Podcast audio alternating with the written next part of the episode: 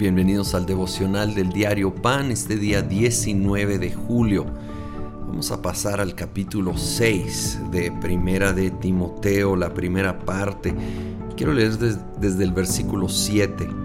Dice, porque nada trajimos a este mundo y nada podemos llevarnos. Así que si tenemos ropa y comida, contentémonos con eso. Los que quieren enriquecerse caen en la tentación y se vuelven esclavos de sus muchos deseos. Estos afanes insensatos y dañinos hunden a la gente en la ruina y en la destrucción, porque el amor al dinero es la raíz de toda clase de males. Por codiciarlo algunos se han desviado de la fe y se han causado muchísimos sinsabores. Aquí nos habla del dinero y la actitud correcta hacia el dinero. Algunos creen que dice la Biblia que el dinero es la raíz de todos los males o todo, toda clase de maldad, pero eso no dice. Dice el amor al dinero, el materialismo, la avaricia. Esto es lo que lleva a todo tipo de maldad, porque es hacer del dinero tu Dios tu Señor. Y el Señor Jesucristo dijo, no puedes servir a Dios y al dinero. Uno va a dominar. Y, nos, nos, dice cuál es el antídoto. De, y en una palabra es contentamiento. Como dice el 8. Así que si tenemos ropa y comida, contentémonos con eso.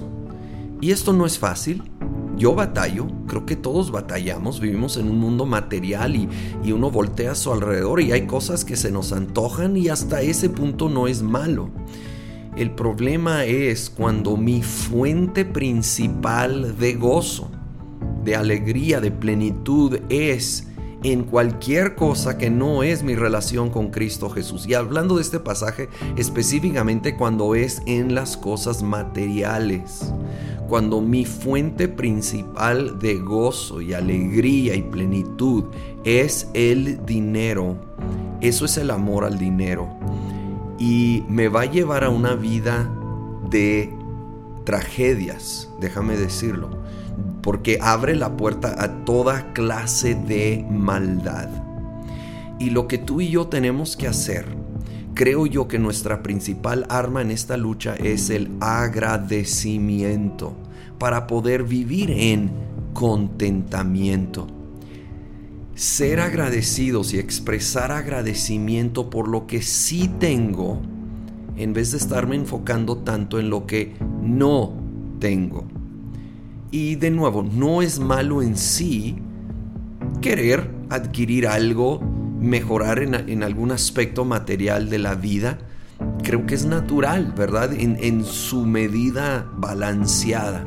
Pero tenemos que ser bien sabios cuando eso ya se vuelve la prioridad de mi vida, la fuente de mi felicidad. No puedo ser feliz sin aquello. Entonces ya, ya me fui mal yo tengo que ir a la fuente de mi gozo, mi relación con Cristo Jesús y encontrar mi plenitud, mi contentamiento en ello. Y de allí, por supuesto, en una manera sana y saludable y balanceada, buscar la bendición de Dios como un buen padre que, que quiere bendecir a sus hijos, pero su más grande bendición no es lo material es en la formación de su carácter, es en verlo avanzar en los propósitos que Él tiene para nosotros y que eso sea la verdadera fuente de nuestra plenitud. Señor, gracias. Gracias por lo que sí tenemos, aún en tiempos difíciles, en tiempos apretados. Gracias que tú estás siempre presente y tú eres nuestra fuente. Y gracias porque tú provees el pan de cada día. Y con el pan cada día, Señor, es suficiente para estar contentos, para estar plenos, porque dependemos de ti y no de las cosas. Señor, a la vez pedimos provisión pedimos tu abundante provisión para nuestras necesidades y para aquellos particularmente que están en escasez y batallando el día de hoy. abre las ventanas de los cielos y derrama bendición hasta que sobreabunde. Te pedimos en el nombre de Cristo Jesús.